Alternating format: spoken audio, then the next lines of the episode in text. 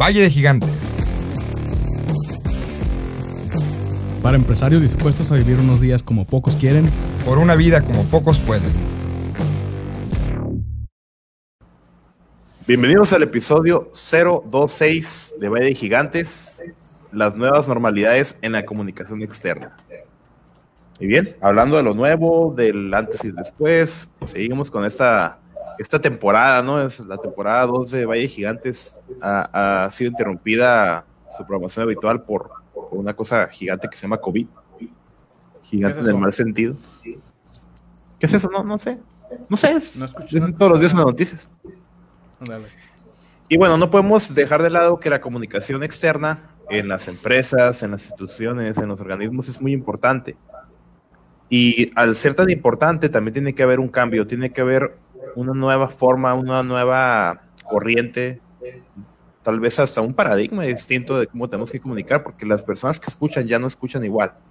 Ya estamos en otra realidad y al tener esa nueva realidad tenemos que adaptarnos a que de verdad el mensaje llegue de manera contundente como se está esperando. Y para eso, nosotros no sabemos otra vez, somos bellos gigantes, pero tenemos áreas muy especializadas. Para eso invitamos a una persona que nos va a ayudar, a Leslie Arechiga. Ella es una invitada. Adelante, Leslie. Hola, ¿qué tal, Hola, muchachos? Leslie. ¿Qué tal? ¿Qué tal, Leslie? ¿Cómo eh, estás? Un placer Hola. estar con ustedes, poder verlos, aunque sea de esta manera, afortunados de que tenemos la tecnología para apoyarnos en ella. Eh, pues yo soy Leslie Arechiga, para quienes no me conocen, llevo ya un buen ratito, por lo menos unos siete años trabajados ya en Televisa Mexicali Canal 4. Actualmente soy reportera y en Televisa, pues bueno, he ido pasando por muchos campos afortunadamente para aprender. En esta ocasión me invitan no para hablar de la televisión como muy constantemente hacen, ¿no? De repente en otros lugares, ah, platícame de la televisión, de esto de hablar ante un público. En esta ocasión para la comunicación externa, organizacional externa, es algo, les voy a decir que, que me, me apetece un reto, porque digamos que hace mucho que no tocaba yo este tema, eh, lo comentaba con varias colegas mías y amigas mías, eh, opiniones porque mañana lo voy a platicar, y sobre todo porque de repente nos basamos nada más en la comunicación organizacional externa de las grandes empresas, que son las que tienen tanto recurso y hasta para tener a un, todo un equipo de marketing y publicidad pero ¿qué pasa con los locales, no? Que de repente no tienen eso, también hay que ayudarlos, hay que darles una ayudada, que esperamos que con esta, que tras esta pandemia puedan renovarse. Ok. Excelente, excelente introducción, Eldi. Ahora sí que... sabe, no, eso de la comunicación. Sí, como que se le da eso en la comunicación. Ya, ya le sabe el micro, ya, ya le sabe el micro. Ah, tenemos mucho que aprender de ti realmente y sí, tenemos rato conociéndote, ¿no? Ya por allá de bastantes años, no sé, creo que todos te conocimos por lo mismo, por, por andar ahí en el FACAM Nights. Sí. Junto con Pamela, me acuerdo muy bien que eras parte del equipo fundador, casi casi, ¿no? Oye, oye Leslie, y, y, bueno, ya, ya te introdujiste un poquito y te dijiste que tienes siete años en, en, en, la televisora local, ¿no? En una de las televisoras locales más importantes. Yo creo que la más, la que tiene más ascendencia es Mexicali en el último, desde siempre, ¿no? Pero ¿qué otra cosa te hace gigante, desde ¿Qué, quién eres en, en, sí? Este, ¿Qué aportas tú a tu alrededor? ¿Por qué, Leslie Arechiga es gigante en este valle? Bueno, pues muchas personas de Mexicali, los mexicalenses pudieran creer que la hace grande ella, no, pues que está en la tele, que lleva tantos años de trayectoria, pero yo considero que en cualquier ámbito, sea laboral, sea personal, sea el que ustedes quieran, que lo que me hace grande es que siempre que tomo una decisión es en base a mi intuición.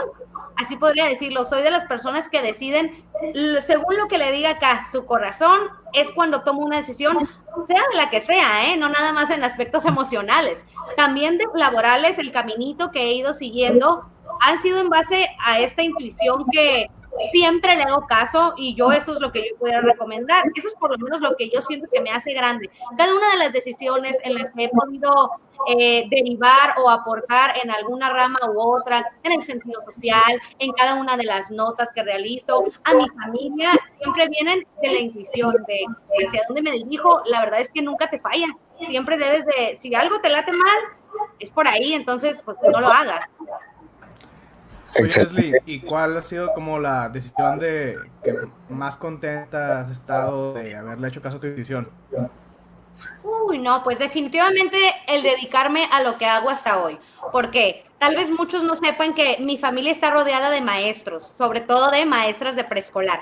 Entonces, para mí, digamos que era muy fácil el irme por la vía de ser maestra de preescolar. Me encantan los niños, me encantan, sobre todo los más chiquitos. Entonces, era fácil ese trayecto, hasta digamos que mi mamá me dijo, mira, ahí está la base, casi, casi, ahí está, mira, la estoy viendo. Y dije, ¿sabes qué, mamá? Aún con todos los reconocimientos que puedan tener, pues todas ustedes, mis tías, mi abuela, muy reconocida, etcétera, yo me voy por lo que quiero desde chiquita, desde que yo tengo memoria, seis años, siete, yo quería salir en la televisión. Debo decirles que no particularmente me, me, dirigí hacia el ramo del periodismo desde niña. Eso se fue dando, de hecho, ni siquiera cuando estudiaba ciencias de la comunicación, se fue dando ya dentro de Televisa. Yo lo único que sabía era realmente que quería salir en la tele. No sabía ni en qué ámbito, no sabía ni en qué área, pero se fue prestando. La decisión que me llevó a ser más feliz fue hacer lo que, mi sueño, hacer lo que siempre había querido desde niña. Perfecto. Y se ve que te gusta mucho el tema, nos, nos lo comentas con mucha pasión, con mucho entusiasmo.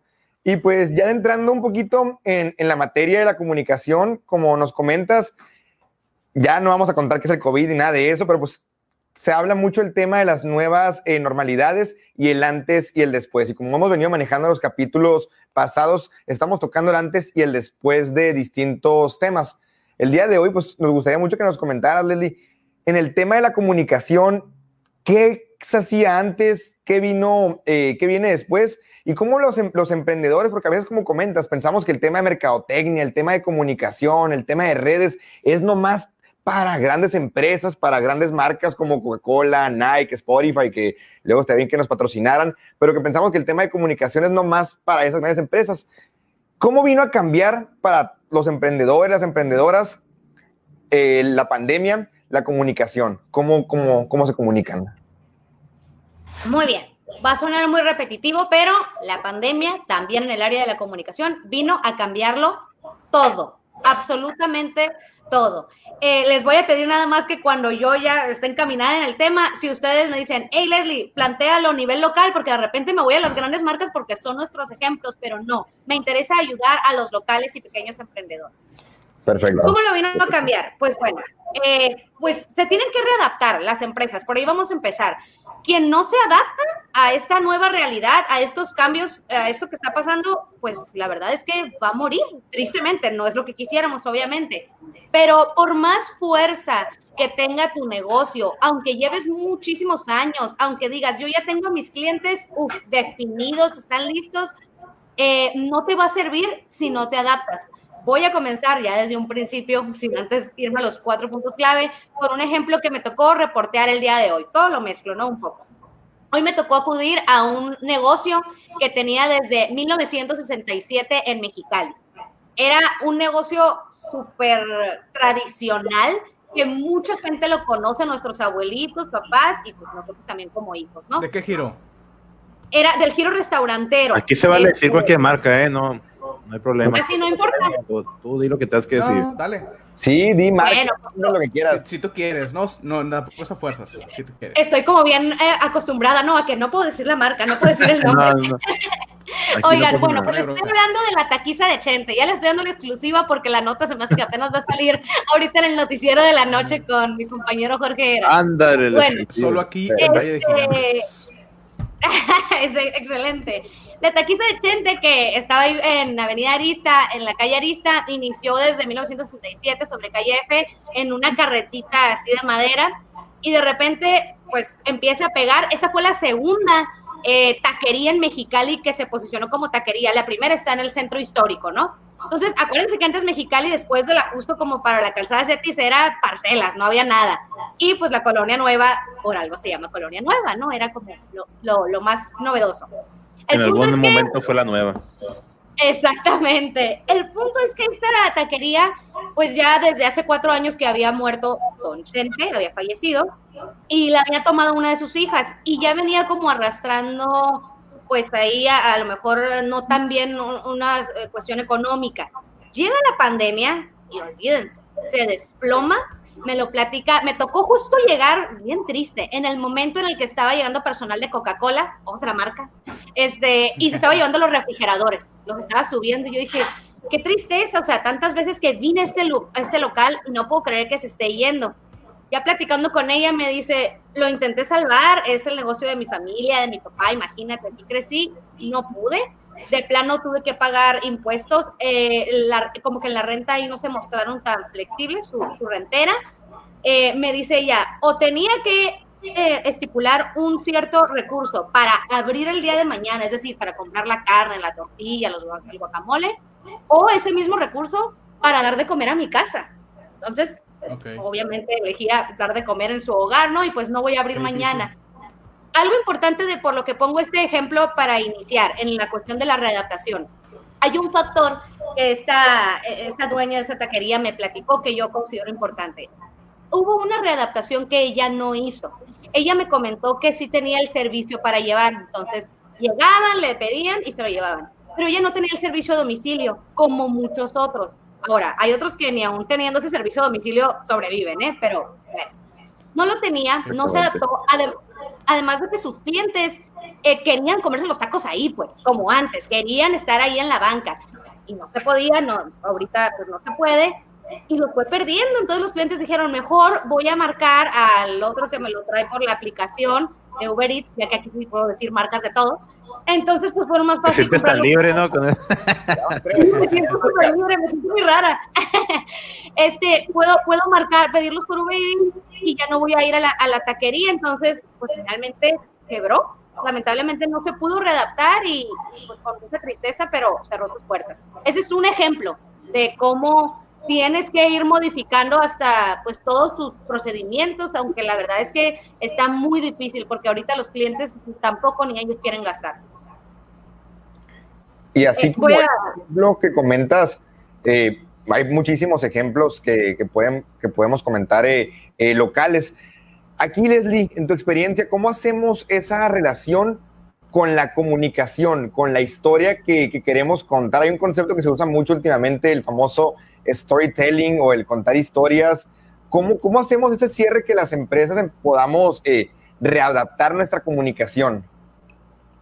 Sí, mira, tengo aquí algunos puntitos este, que espero que les sirvan a quienes vayan a escuchar este podcast y quienes nos estén viendo en vivo.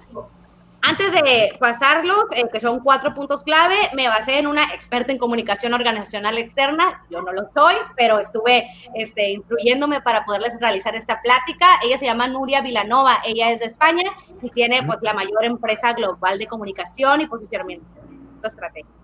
Entonces, son cuatro puntos clave, son sencillos y les voy a dar ejemplos por si acaso no me entienden.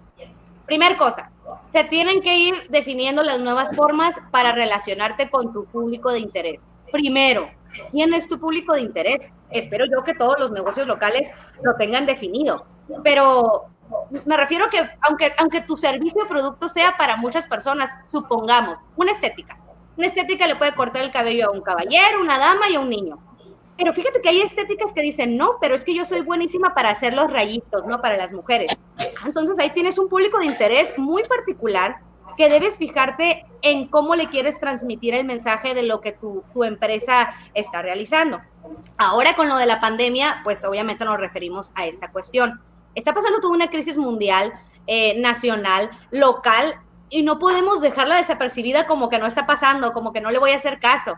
Eh, hay muchas marcas que incluso han dejado como en segundo plano el mismo producto o servicio que realizan.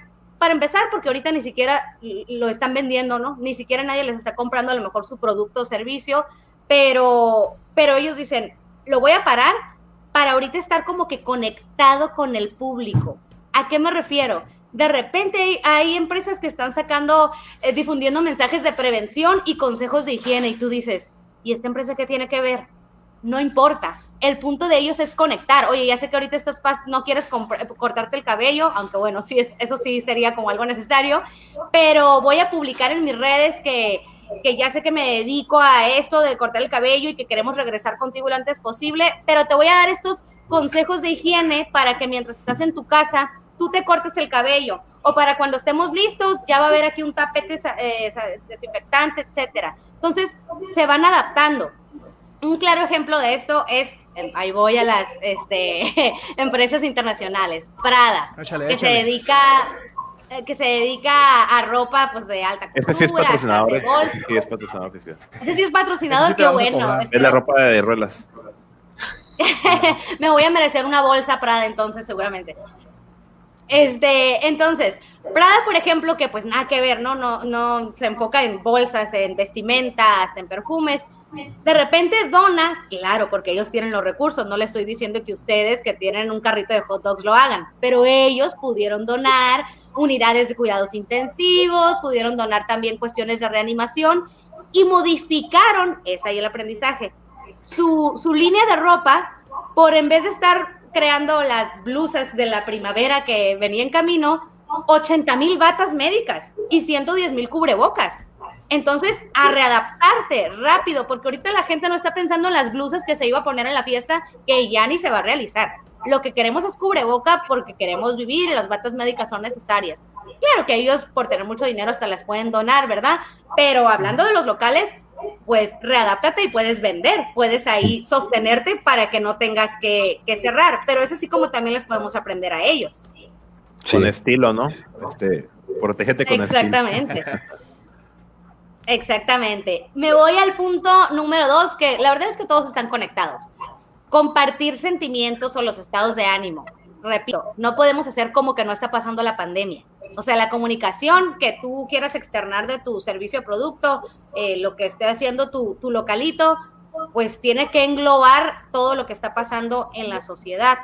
Eh, y sobre todo, sobre todo tiene que ser coherente lo que tú estás, eh, pues se supone que apoyando como causa social y también en lo que estás vendiendo o no vendiendo. Por ejemplo, esto es súper, súper, pues evidente. Coca-Cola, ahí voy otra vez. Marca internacional, y la verdad es que yo soy fan de sus productos, pero eso no viene al caso. Eh, indagando en la red, confirmé que precisamente México representa el 47% de los productos Coca-Cola en América Latina. O sea, despuésito de Estados Unidos seguimos nosotros, ¿no? Nos llevamos la mitad de las ventas, casi casi. Entonces, Coca-Cola a lo largo de estos, ok, ya tres meses, ha hecho donaciones en su mayoría de los mismos productos. Pues si el hospital este, privado de aquí me está pidiendo un producto, yo Coca-Cola se los voy a donar esos refrescos de todos los sabores y también aguas y listo, ya contribuí con este bien social. Ahora, obviamente todos sabemos que los productos Coca-Cola pues no hacen bien para la salud, sabemos que son dañinos y aún así, aunque sabemos que son precisamente en este momento, ¿no? Más crucial, que son los que te pueden provocar obesidad, diabetes, hipertensión, con hacer estas acciones Coca-Cola nos gana. O sea, decimos, mira Coca-Cola, qué bien lo está haciendo, qué bien está enfrentando, qué bueno es. No es nada más el sentido social, sino la relación pública. O sea, presumir, Coca-Cola está presumiendo que realiza estas donaciones, no le da pena, aún sabiendo que su producto pues no es del todo saludable. Em, algo importante de este punto, sí. Por ejemplo, es como ahorita haciendo como doble comercial. Tenemos, por ejemplo, también aquí en Mexicali la campaña de Nutriendo Héroes, ¿no? O sea, una estrategia que pudieran tomar eh, varios negocios, no sé, restaurantes aquí de la región, es contactar a esta que donan como comidas para el personal médico, ¿no? ¿Eso pudiera ser una estrategia parecida? ¿Cómo la ves? Sí, sí, así es. Eh, estuve cubriendo esa nota, está padrísima la labor y ya sé que, o sea, me refiero a que tanto ese ejemplo como el ejemplo de Coca-Cola también se van, a, se van a basar en un último punto muy importante. Ya sé que ustedes me van a decir, Leslie, ¿cómo crees que voy a donar un alimento? ¿O cómo crees que como Coca-Cola voy a donar un refresco si no puedo ni soportar mi, mi, negocio? O sea, no puedo hacer donaciones por más que quiera. Ese no es el punto, no es el punto que a ver de dónde, pero van a donar.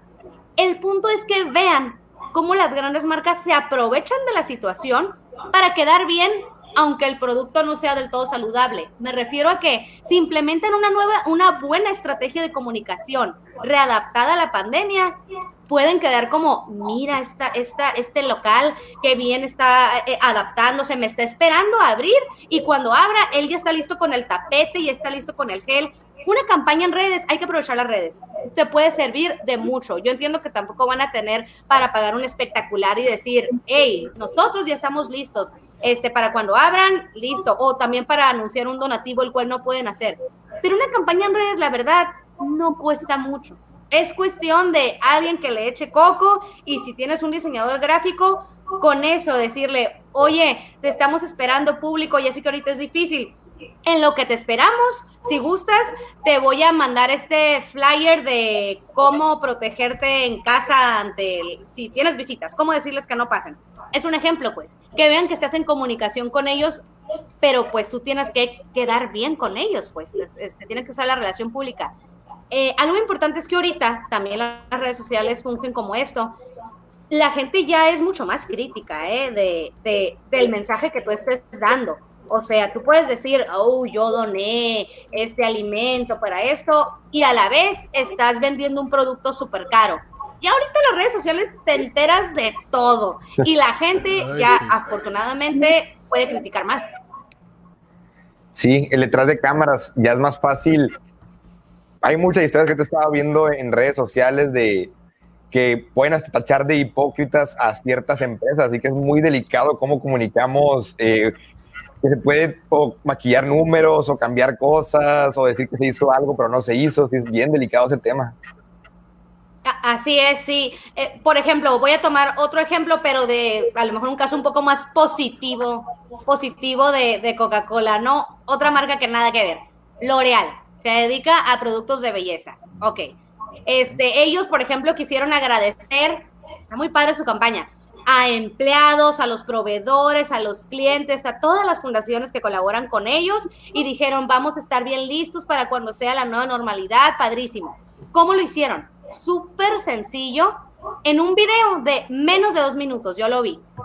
Está la producción, voy a ser honesta, muy sencilla, así de lo más sencilla, apenas si le pusieron el nombrecito del que estaba saliendo, englobaron a todas las marcas que comprende L'Oreal, que hasta ahora me entero que son muchísimas, incluso comprende a Lancome, que es como súper, wow. pues digamos que de alto estatus, ¿no? ¿no?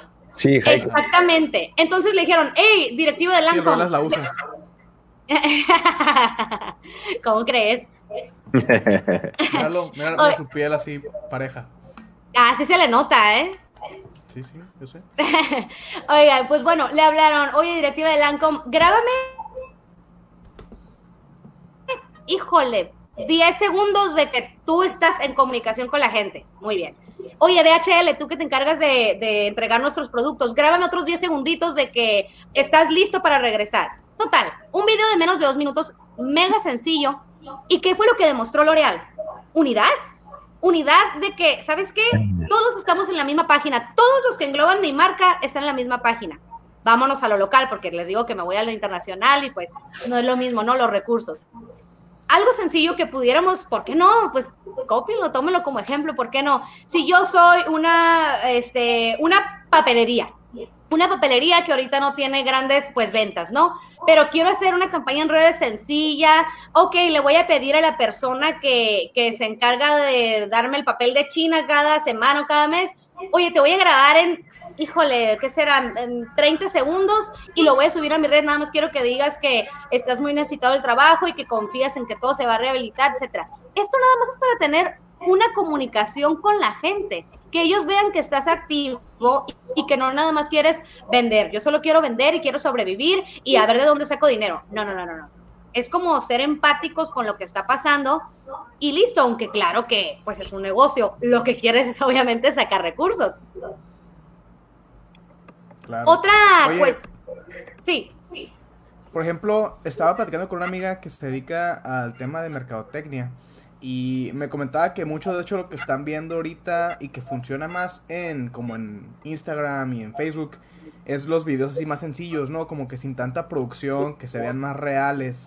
que es como que la gente ya está como un poquito fatigada, ¿no? De ver como los videos tradicionales con comercial y un chorro de cosas, que el ver como ya algo, sabes que lo estoy grabando yo con mi celular y con mis historias y así, como si fuera cualquier persona, que inclusive como conecta más con, con el público, ¿no? ¿O tú cómo lo has visto?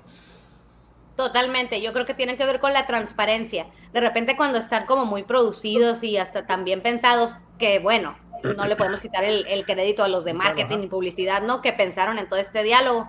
Este, pues la transparencia, el que sean más sencillos, dices, me está hablando de frente, me está hablando franco, me está hablando de lo que trae aquí en la cabeza, no está leyendo algo. Y también algo que he visto que, que funciona mucho es que no esté tan largo el video, que sea algo ágil, algo súper sencillo, que lo puede escuchar Juana que trabaja en una tiendita y también el empresario, no, no te vayas por palabras muy altisonantes que sea sencillo y claro. Eh, un tip antes de pasar al tercer punto, también que pues lo da L'Oreal y, lo, puede, lo pueden replicar. Eh, hacer como pequeños videos de recomendaciones, por ejemplo, de, de cómo sanitizar o desinfectar tu, local. Por ejemplo, ellos les mandan un video a los de las estéticas para decir, si tú eres, tienes una estética y ya, ya mero va a abrir en tu ciudad, este, te van a tener permitido abrir, haz esto y les dicen cómo adecuar las situaciones. Entonces, en cada local ustedes pueden como que decir, ya estamos listos y esta es la manera en cómo lo tenemos. Aunque seguramente, pues por parte de las autoridades, te piden este protocolo el punto es que tú lo muestres a tus clientes para que, ellos sientan que están en conexión. No nada más que las autoridades te avalen, que claro que es importante, pero tú muestras un video así sencillo y di, mira, ya estamos listos. En cuanto el semáforo esté en naranja o verde en su caso, ya estamos. Ese es el punto, que, ellos sientan que estás interesado en ellos. O sea, voy a pasar al otro punto. que hiciste para un medio ese contenido que ya lo hiciste para algo, compártelo con otro público. Sí, pues es comunicarlo, ¿no? Y sobre todo, como dice el sí, un, perdón, mensaje sencillo. Sencillo. Exactamente, exactamente. Mientras más pues, sencillo, mejor. Lo que pasa es que o sea, ya la gente ya quiere estar scrolleando así como locos y no se van a detener 15 minutos así. Incluso ya, ven, es, esta nueva red del TikTok que también es súper rápida y ya está súper de moda, entonces ahí te das cuenta de qué es lo que quiere la gente. Algo rápido y, visual también, sí, ¿por qué no? Un saludo a Luis Hernández, por cierto, que se volvió a ser famoso esta semana. ¿A quién? a Luis Hernández el Matador, ¿no vieron? No. se disfrazó del, de, de Guardianes de la Galaxia. se hizo viral.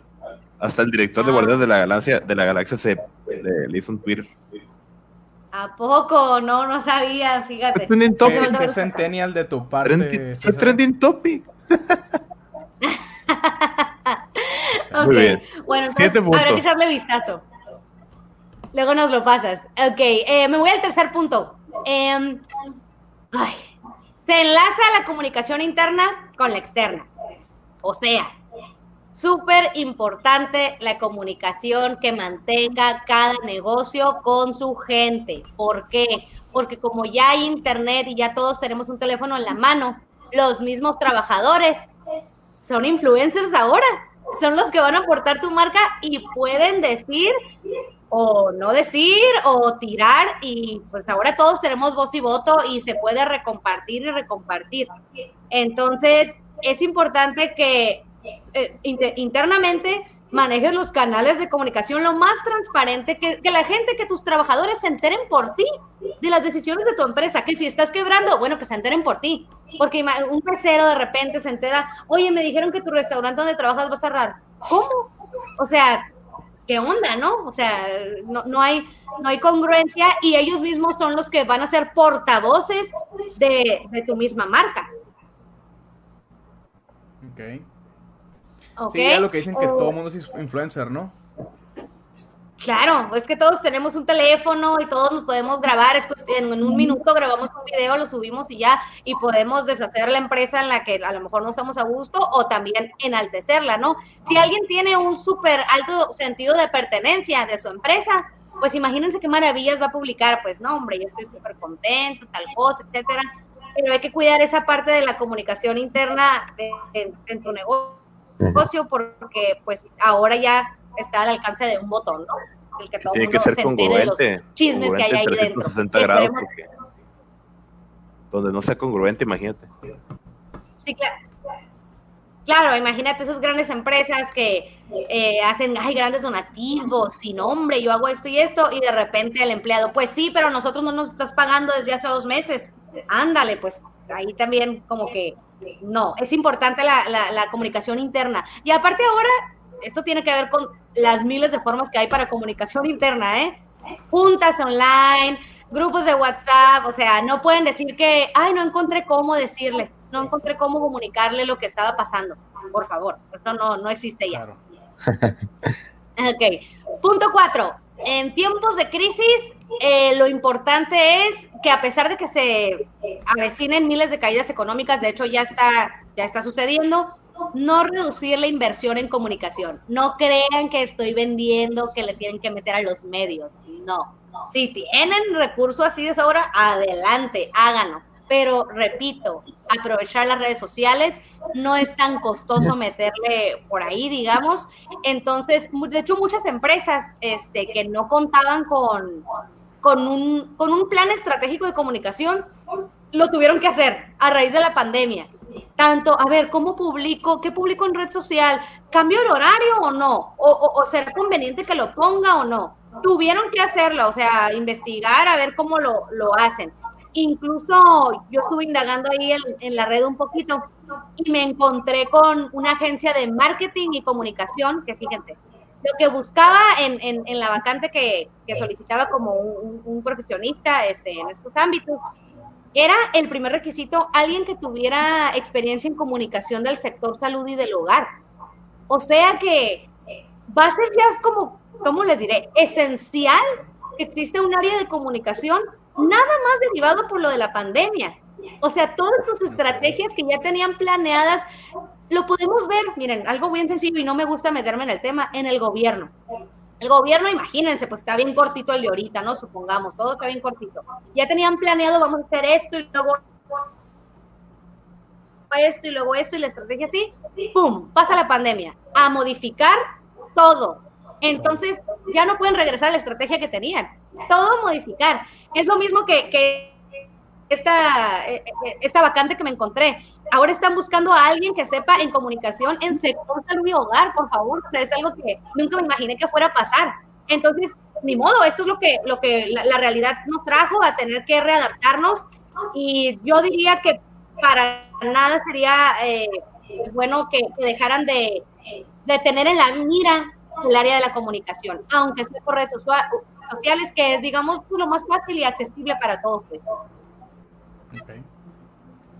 Entonces, haciendo una de tus cuatro puntos de cómo readaptar la comunicación, si no me equivoco, el primero, definan quién es tu público de interés, para quién va dirigido tu mensaje. El segundo, compartan, compartan sentimientos, estados de ánimo, eh, sean transparentes. El tercero, la comunicación interna, y, y sí es cierto, o sea, que, que, tus mismos colaboradores sepan lo que está pasando, que tu misma gente se entere de cómo va la empresa, si para bien o para mal. Y el cuarto, eh, la adaptación y flexibilidad entonces. Si no, les sí, sí, es cierto. el, cuarto es más como en, no dejes de lado la comunicación, si no, no vas a vender, si no, no vas a poder este, sobrellevar tu negocio. Esto te va a hacer que te atraiga más clientes. Oye, Leslie, pero esto nos lleva a la siguiente pregunta, ¿no? Ya hablamos de, cómo estamos, este, cómo tenemos que adaptarnos. Pero a ver, ¿pero por qué tenemos que adaptarnos? ¿Qué pasó? O sea, ¿será que los consumidores son diferentes? ¿Ya, nos, ya, no, ya no son iguales? ¿Cambió un poco los hábitos de consumo, los hábitos de comunicación, de, consumir comunicación? ¿O qué, ¿O qué pasó? Sí. Aparte de lo obvio, ¿qué pasó? Pues? Cambió, cambió todo,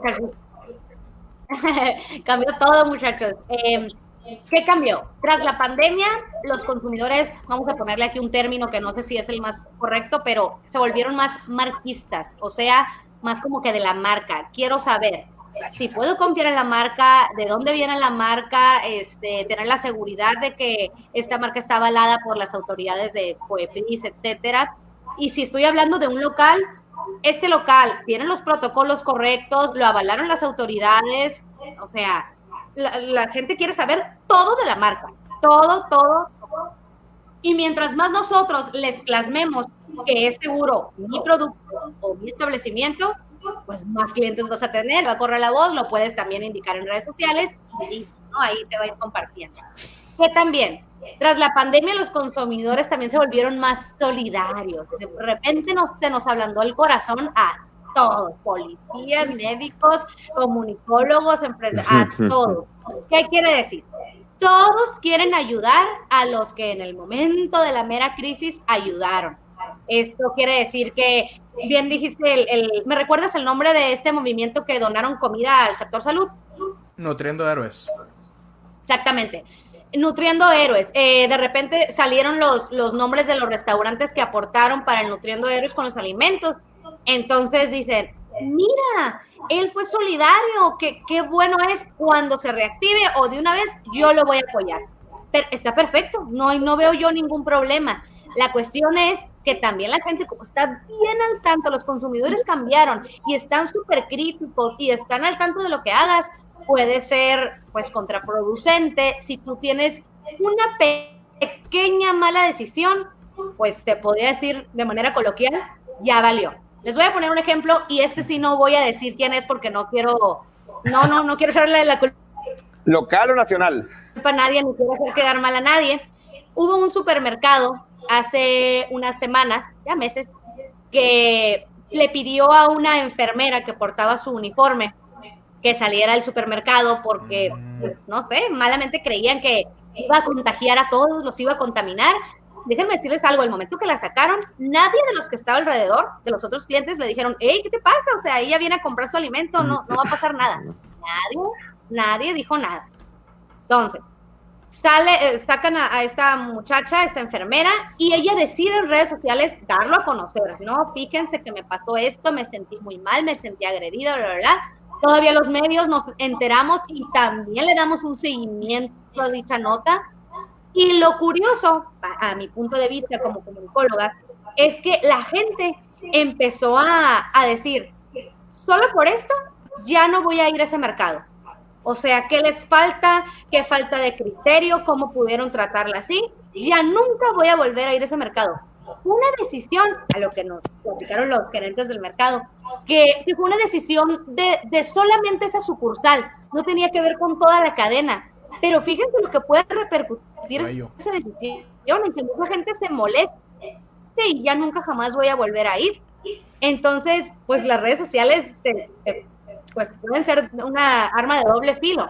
Entonces, los consumidores o pueden ser muy solidarios y te apoyar, o pueden ser de que, ¿sabes qué? Ya no, no, no me convenciste, tus acciones no fueron prudentes en la pandemia, bye bye. Sí, de hecho, Esto es como todo el tema de los consumidores que son como que ahora más sensibles, ¿no? A todo este tema y como, pues lo mismo, que todo el mundo es influencer, digo, a lo mejor la, la esta enfermera, que, qué feo, eh, pues no es como que alguien así famosa y mira todo lo que se, se viralizó, la, la, el tema este. Entonces, por la nueva como forma en la que son los consumidores y todo eso potenciado por las redes sociales, pues el desastre que se les hace. Y pues digo, este fue un, tema de una mala decisión de, de, este negocio, ¿no? Que esperemos pues lo pueda, lo pueda pues rectificar y que pueda hacer las cosas bien como debe. Pero pues también, o sea, ninguno de, de nosotros está exento de equivocarse en algún momento y pues de que nos pase igual. O al caso contrario, o sea, igual y nosotros hacemos algo bien y pues eso igual se, hace un poquito más grande de lo que esperábamos sin que realmente se planee, ¿no? Por eso creo que se vuelve... Ah, perdón, adelante Leslie. No, no, no, dale. Ah, que por eso pienso que se vuelve tan importante la comunicación interna, ¿no? O sea, si a lo mejor el, el negocio puede decir, es que fue una sucursal, y lo hizo el gerente, que ya lo despedimos, lo que tú quieras, pero o sea, ¿por qué no te tomas el tiempo de hacer una comunicación interna? ¿Sabes qué? Ahorita los médicos vamos a darles a lo mejor a que no hagan fila para que no estén tan cerca de la gente, o sea, buscar una comunicación, un, protocolo, en vez de llegar a, que alguien tome una decisión por un mal criterio, pues educar a los, a los colaboradores. Nada más esa es mi aportación. Claro, o sea, la verdad es que muchos de los problemas al interior de cualquier negocio, pequeña, micro, pequeña, mediana y grande empresa, se pueden evitar con buena comunicación. De repente es lo que más falla y por eso hay tantos errores. O sea, son cosas tan sencillas que se pudieran resolver y porque suponemos, en lugar de preguntar, o, suponemos en lugar de aclarar como, jefe, ¿no? También dar el mensaje transparente, pues hay errores que, que te pueden costar muchísimo, ¿eh? A lo mejor y este fue uno que les costó mucho a ese, a ese mercado, aunque bueno, ahorita todo el mundo está yendo al mercado, a lo mejor y recuperaron pronto. De hecho, hay un ejemplo a la inversa, positivo. Los hoteles este, están también como dándoles un apapacho al, sector salud, eh, tras todas estas jornadas tan grandes que se avientan y les ofrecen, ¿no? Como que, oye, pásale aquí para que descanses un momento, tal vez en tu casa tampoco está tan propio el, el ambiente. Y hay de todo, pero pues la cuestión es cuidar muy bien las, las decisiones, pues, porque todo puede influir. Ahorita los consumidores se fijan en todo y se van a enterar. Les aseguro que ahorita los consumidores ya se enteraron cuál fue el hotel que les está ofreciendo a los, este, a los del sector salud y de, eh, han de decir, mira qué buenos son. En el futuro, cuando todo se reactive, yo en ese hotel voy a ir a desayunar, etcétera, ¿no? Oye, de hecho, eso sí pasó, ¿no? Creo que eh, salió una nota de una, una enfermera en Tijuana que estaba durmiendo en su camioneta porque pues no quería llegar a enfermar, eh, contagiar a su familia y que un hotel se enteró y le dieron hospedaje a ellos y pues después ya comenzaron los demás a sumarse, ¿no? Entonces, pues te aseguro que el hotel ese no estaba lleno, no estaba pues saturado las habitaciones, entonces realmente no les costó mucho si es que nada. Y pues con ese acto, con esa acción y que eso que lo comunican pues ahora sí que a lo mejor le pudieron dar la vuelta un poquito y a lo mejor no van a ganarle ahorita pero después como tú mencionas pues ya es donde van a cosechar los frutos de su buena acción a lo mejor ese, ese es el punto, el poder aguantar lo más que podamos en lo que cambia el semáforo, pero en lo que aguantamos no quedarnos con los brazos cruzados. inviértele la comunicación en redes, en radio, en tele, en lo que tú quieras, en el letrero de la esquina, pero, pero, pero sácale algo mental, este, y con un poquito lo que te quede de recurso para hacer una publicación, lo que tú quieres, una foto nada más si quieres, pero hazlo para que cuando se reactive, la gente que está súper al pendiente ahorita diga, ahí voy a ir, mira qué buenos son. La gente se fija en eso ahorita mucho. Claro. Otra cosa, también bien importante, y yo creo que bien evidente, este, ustedes me lo van a negar si no. A, usted, a ver, ustedes, les hago una pregunta. ¿Han comprado en estos últimos tres meses algo por internet que les haya llegado a su casa o a su trabajo? Sí. Esos últimos cinco días. Ayer, hoy, antier. ok, antes de la pandemia, ¿también ya lo habían hecho? ¿Lo hacen de manera frecuente? Sí. No tanto. Yo, Muy bien. Conozco mucha gente que no lo hacía y que nunca había puesto su tarjeta o había pagado en Oxxo, Oxxo Pay o en alguna de estas plataformas. Yo soy un caso de esos. Yo nunca en mi vida había pedido algo por internet. A mí me daba miedo. Siento que me van a, no sé qué hacer un fraude con mi tarjeta. Nunca había pagado la luz por internet. Nunca había tramitado las placas. Nada, nada. Y a partir de esto ya lo hago. Yo soy una joven, pero también las, las personas más adultas, eh, por así decirlo, arriba de 40 años, que eran las que menos tenían este contacto, se, tuvieron que hacerlo porque no había de otra, a lo mejor con ayuda de el nieto o del hijo, ¿no? Pero lo hicieron. Entonces, este es otro, otro punto importante para todos los que tienen locales aquí, este, eh, perdón, negocios locales que se pueden adaptar. Ahora ya la gente está acostumbrada a pedir y preguntar todo por internet, por las redes sociales. Entonces, eh, ustedes pueden ofrecer si tienen este, una eh, planchaduría. Eh, poner el post de la planchaduría de que estamos recibiendo sus prendas y nosotros se las vamos a entregar y no tiene que salir y con muchos cuidados. Y la gente por ahí te va a hacer preguntas, utilice las redes sociales. La gente es súper digital ahorita. O sea, no va a tener ningún problema en hacerte el depósito a través del Oxxo, a través de la transferencia bancaria, porque así estuvieran acostumbrados estos dos meses. Luego, van a decirme, ay Leslie, ¿cómo crees? La gente más adulta no lo usa.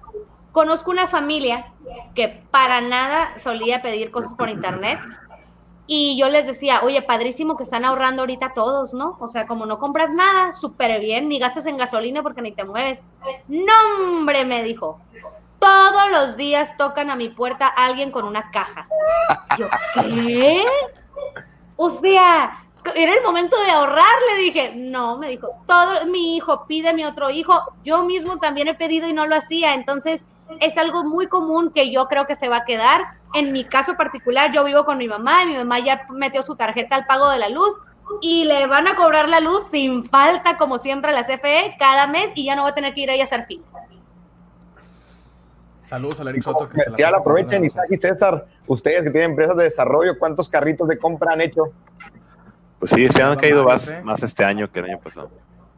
Sí pues es importante también, digo, a lo mejor en algunas cuestiones es más complicado, como las mujeres que nos queremos probar la ropa y eso, pero en muchos otros eh, trámites y servicios lo pueden, lo pueden aprovechar, ¿no? Y bueno, ya por último, em, son, es una reflexión como general, las nuevas formas de comunicar el producto o servicio son clave, son la clave para poder conectar con tus clientes, con tus clientes actuales o futuros clientes.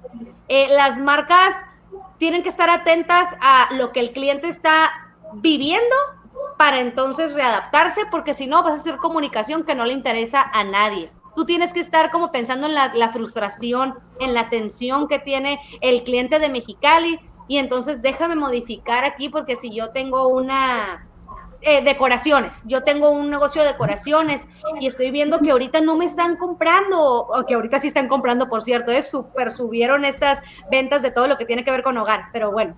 Este, entonces, si no me están comprando, ok, voy a implementar una campaña en redes de que ahorita se están tardando las, los proveedores de las persianas, pero voy a empezar a vender líquido antibacterial. Es un ejemplo. Estás en comunicación, estás observando a la gente y la gente está diciendo, mira, él está atento a lo que yo quiero, en algún momento volver a vender su producto, pero ahorita me está dando otra cosa que quiero, mucho más que una persiana. Excelente, excelente. Y bueno, ¿algún último pues- comentario, gigantes, para, para cerrar, para concluir? Antes de hacer la pregunta oficial a, Leslie. Yo sí, un, ejemplo de comunicación y que, que de verdad yo, yo, no creía. O sea, yo, yo como millennial acostumbrado a hacer pagos en línea, yo pensaba que la mayoría de la gente sabía hacerlo.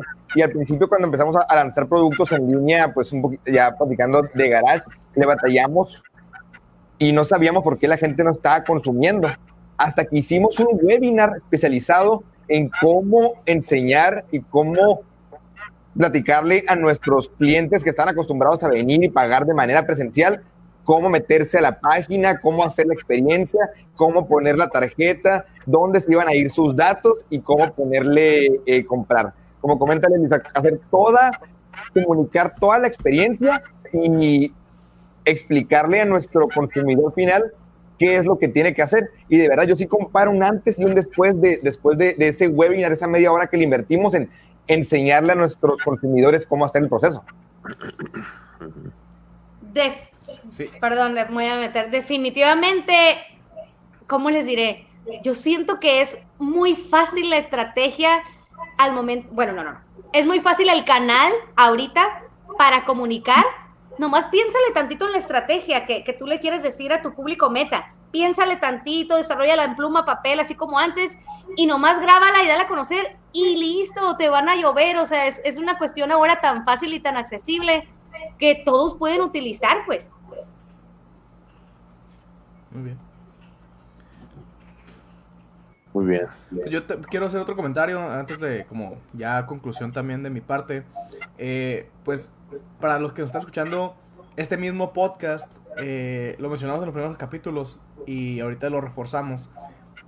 Es uno de esos mismos como ejercicios que hacemos todos como tema de comunicación. O sea, el tema ahorita es el generar contenido, es el, mantenerte relevante, eh, el tener invitados de la calidad como las que tenemos. Eh, este tipo de cosas, a fin de cuentas, nos benefician a todos, tanto a los que estén escuchando con las ideas que agarran y que esperamos que aprendan, eh, que es parte, este es el objetivo principal de este podcast, como a nosotros también nos da ideas para cómo lo, cómo lo implementamos en nuestro negocio y pues eh, el tema es pues comunicarlo, porque pues si no, si no lo comunicas pues nadie te va a escuchar y pues si nadie te escucha pues nadie te va a comprar, ¿no? Entonces a lo mejor no tiene que ser un podcast, a lo mejor es hacer videos, a lo mejor es hacer tutoriales como dijo aquí Abuelas, eh, pero el chiste es moverse. Entonces, la comunicación ahorita más que nunca es súper importante. Y si todavía tienen dudas de, de cómo se realizan estos eh, como trámites o servicios vía internet, está muy buena la sugerencia que comenta Andrés. O sea, como que a lo mejor la gente no sabe, no sabe realmente, o desconfía de que le dije que paguen el Oxxo y qué miedo, ¿no? Y si no es esa cuenta, ok, haz un video chiquitito, cortito, como que tú vas al Oxxo, no creo que los del Oxxo te digan nada, te está transmitiendo, es una idea que se me vino a la mente. Entonces, hola, le voy a depositar al número tal, tal. Mire, ya vio, ya deposité. No es nada tranza ni nada. Es un ejemplo, o sea, enseñar a la gente porque la gente lo desconoce, aunque a raíz de estos dos meses, pues ya no lo desconoce tanto. Ya están más adaptados. Bueno, Así yo realmente la única conclusión que puedo hacer es que de verdad el, el que los, los las empresas encontremos ese caminito, ahora sí que como cuando dices cómo le vas a llevar el producto al cliente, pues cómo le vas a llevar esa comunicación al cliente, el camino correcto y el vehículo correcto también.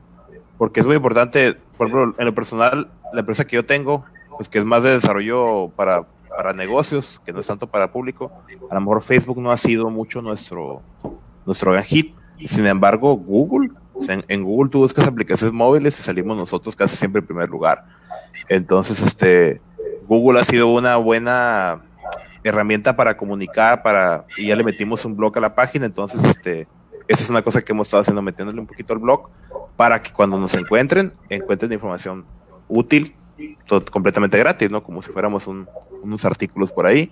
Y ahora si ya quieren saber algo más, pues ahí están nuestros servicios y nuestra página, nuestro contacto, ¿no? Y pues eso lo recomiendo yo a los este, personas que nos escuchan, que busquen ese caminito, que busquen ese método para comunicarse con los, con los clientes y lo hagan de la manera más efectiva. Y bueno, la última, eh, antes de cerrar, eh, vamos a la parte de saludos y comentarios o preguntas, Isaac. Pues mira, creo que no tuvimos ahorita preguntas en el Solo saludos. chat. Solo saludos. Tenemos saludos para Noel Montejo. Tenemos saludos para Careli. Ah, mira, Careli iba conmigo en la primaria. También creo que te conoce a ti, ¿A ¿no, Leslie? poco? Muy amiga mía, comunicóloga también. Ah, mira. Eh, saludos a Manuel. Manuel, gran, super abogado Manuel. Saludos ¡Ey! también a. A mi hermano. Y a Vianey. Vianey, ¿cómo andas? Saludos a, a Vianey. Vianey, siempre. Ay, me- jóvenes Coparmex y de Me tocó entrevistarla hace poco. No, y nuestra madrina, ¿no? Fue nuestra primera invitada en Bay Gigantes. Inauguró Pero sí, ah, sí, cierto, tienes razón. Tienes razón. Saludos a Néstor, el gigante más grande de Monterrey. Eh, también tenemos, eh, creo que son todos los saludos. Ahí puso Marco Antonio, excelente. Saludos también a Marco Antonio. Ah, una pregunta de una Benay. Ajá, a ver. Dice, en su experiencia, ¿cuáles son los medios de comunicación más efectivos que recomienden en este momento para quienes llevamos servicios B2B? Para los que no sepan, B2B es business to business, ¿no? De negocio a negocio. Que son como los, pues, el negocio de César y el negocio mío, ¿no? César. Pues yo la verdad recomiendo mucho LinkedIn. eh, LinkedIn para algunos otros que les gusta decirle de otra manera. ¿Por qué? Porque ahí es donde están más este, para temas profesionales, ¿no? Y en segundo lugar, tu propio web. Definitivamente no importa qué tipo de negocios tienes que tener una web para que te ubiquen. eh, de hecho, si saben, para que hagas publicidad en Google, eh, tienes que tener tu web y luego es- existe también el Google, Google Business, que es para que es de alto tu perfil de tu negocio y no solamente te ubiquen con mapas, sino que puedes poner actualizaciones, fotografías y más cosas ahí para que también las personas te califiquen y entonces este crezcas. ¿no? Yo ese lo uso mucho también. Sí, ¿Qué otra recomendación? O sea, el, el- el tema de LinkedIn eh, está súper fuerte. De hecho, yo algo que estaba revisando es- esta semana es como hay estrategias específicas para cómo vender por LinkedIn, que es un mundo completamente diferente a lo que ves en Facebook o a lo que ves en Instagram. Eh, pero me he dado cuenta que de repente ya me salen, por ejemplo, a mí anuncios de servicios que me quieren vender a mí como negocio en Instagram. Entonces, que si bien eh, el, el el, perdón, el Google, eh, Google Ads y Google Business y LinkedIn son como específicos, no dejen de lado otro tipo de plataformas que ya se están utilizando para este tipo de servicios, ¿no? Porque si bien a lo mejor estos van a ser su enfoque principal, y estoy de acuerdo porque son los, los pues el, el ejecutivo de la, de la empresa, el director, el comprador, pues también anda en las otras redes, ¿no? Entonces, para cada red hay una estrategia diferente que tienen que implementar, ¿no? Entonces, ya es como mencionó Leslie, pónganse, háganla con plumita, piensen en la estrategia para cada canal y pues aviéntensela y van iterando sobre la marcha. aquí en los comentarios voy a poner un folder que tengo con como 10, 15 PDFs de cómo eh, vender en, LinkedIn. Está, está muy padre. Y también yo, mi recomendación que usamos mucho son los, los, los, correos masivos, hacer, crear historias por, por correos, tener una, una, una plataforma que, que, te ayude a segmentar a tus clientes y empezar a, a enviar los famosos newsletters. Sí, claro. Muy bien. Leslie, la pregunta obligada. ¿Eh? Perdón. Tengo otra pregunta aquí que va a llegar. Ah. De Carelli, de hecho. Y se pregunta para César Isaac. En su experiencia, ¿cuál es el porcentaje de rentabilidad de negocios migrados con carrito de compras por web? ¿Es para todos los sectores? Pues mira, justo me acaba de pasar con, con un cliente, creo que lo mencioné hace unos episodios. Eh, tenía un cliente que estamos implementando eso, ¿no? El tema de solución de e-commerce. y pues traemos el proyecto desde antes que comenzara la, la, pandemia, pero el proyecto se había medio estancado, como que el cliente se estaba ocupado con otras cosas y de repente se comenzó a retrasar. Pero en cuanto pegó todo esto y que se acabó, se acabaron todos los canales de, de distribución, pues le pegó y ahorita ya recuperó la, la inversión pues como al mes. Entonces, eh, el e-commerce, que lo tengas, no es garantía de que vas a tener una, un retorno de inversión o que te va a funcionar. Tienes que pensarle mucho y tener una estrategia de comunicación y tienes que apoyarlo por tema de mercadotecnia. El e-commerce es básicamente la herramienta, ¿no? El que también lo uses queda ya en, en ti, ¿no?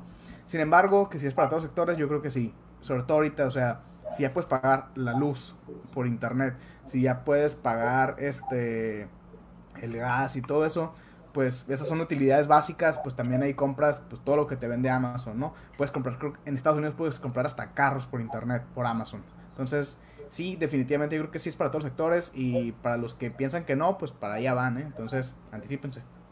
sí, algunos realmente no se migran con carrito, ¿no? Hay unos que se migran, por ejemplo, con reserva online, se migran con, con un tema de, de otro tipo, no necesariamente carrito, porque hay, hay muchos que le venden a negocios. Por ejemplo, si, un negocio le vende a negocios, pues difícilmente un negocio te va a pagar con tarjeta de crédito o de débito.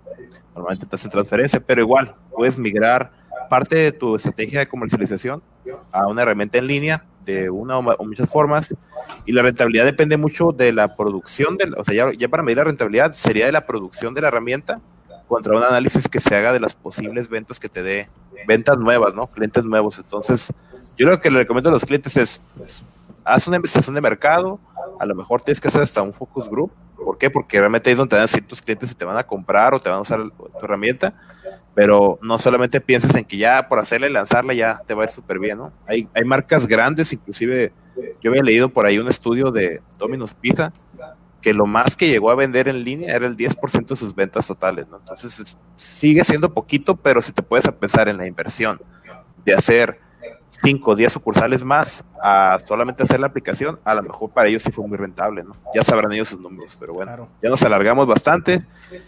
es hora de cerrar con la última pregunta para, para Leslie. Ahora sí, Leslie. En tu experiencia, ¿qué crees que deberíamos hacer las personas aquí en Baja California o alrededor de la gente que nos escucha para ser gigantes en este valle? Mm. Pues lo voy a decir exactamente en mi experiencia. Nunca rendirte hasta lograr lo que tu sueño más grande. Y cuando llegues a él, porque vas a llegar si no te rindes, con disciplina, con constancia, con desvelos, vas a llegar. Y cuando llegues a él, plantéate otro que sea todavía para ti más grande, para ti, no te fijes en lo que otras personas a lo mejor quieran, no sé, tu familia, en tu trabajo, etcétera. Después de que llegas a un sueño, planteate otro y listo. Tú mismo vas a ir haciendo caminar la ciudad, el estado, etcétera. Muy buena, muy buena recomendación. Y bueno, nos despedimos. ¿Cuáles son tus redes sociales, y ¿Cómo te pueden encontrar los escuchas, los gigantes que, que Tanto en Facebook como en Instagram, como Leslie Arechiga. Así nomás. Excelente. Y bueno, es el Valle Gigantes los pueden encontrar en Valle Gigantes en Facebook e Instagram también. Isaac. Me pueden encontrar en todos lados como Isaac AGH, también ya en isaacagh.com. Ruelas. Ruelas. M en Instagram, en LinkedIn, en Twitter y en MySpace. A mí también en todos lados, también pueden encontrar en, en, en Badu, César Higuera C. Ah, y, y también en Skype, por si quieren. eh, Ahí les mandaron un mensaje por Skype. César Higuera C. Ok.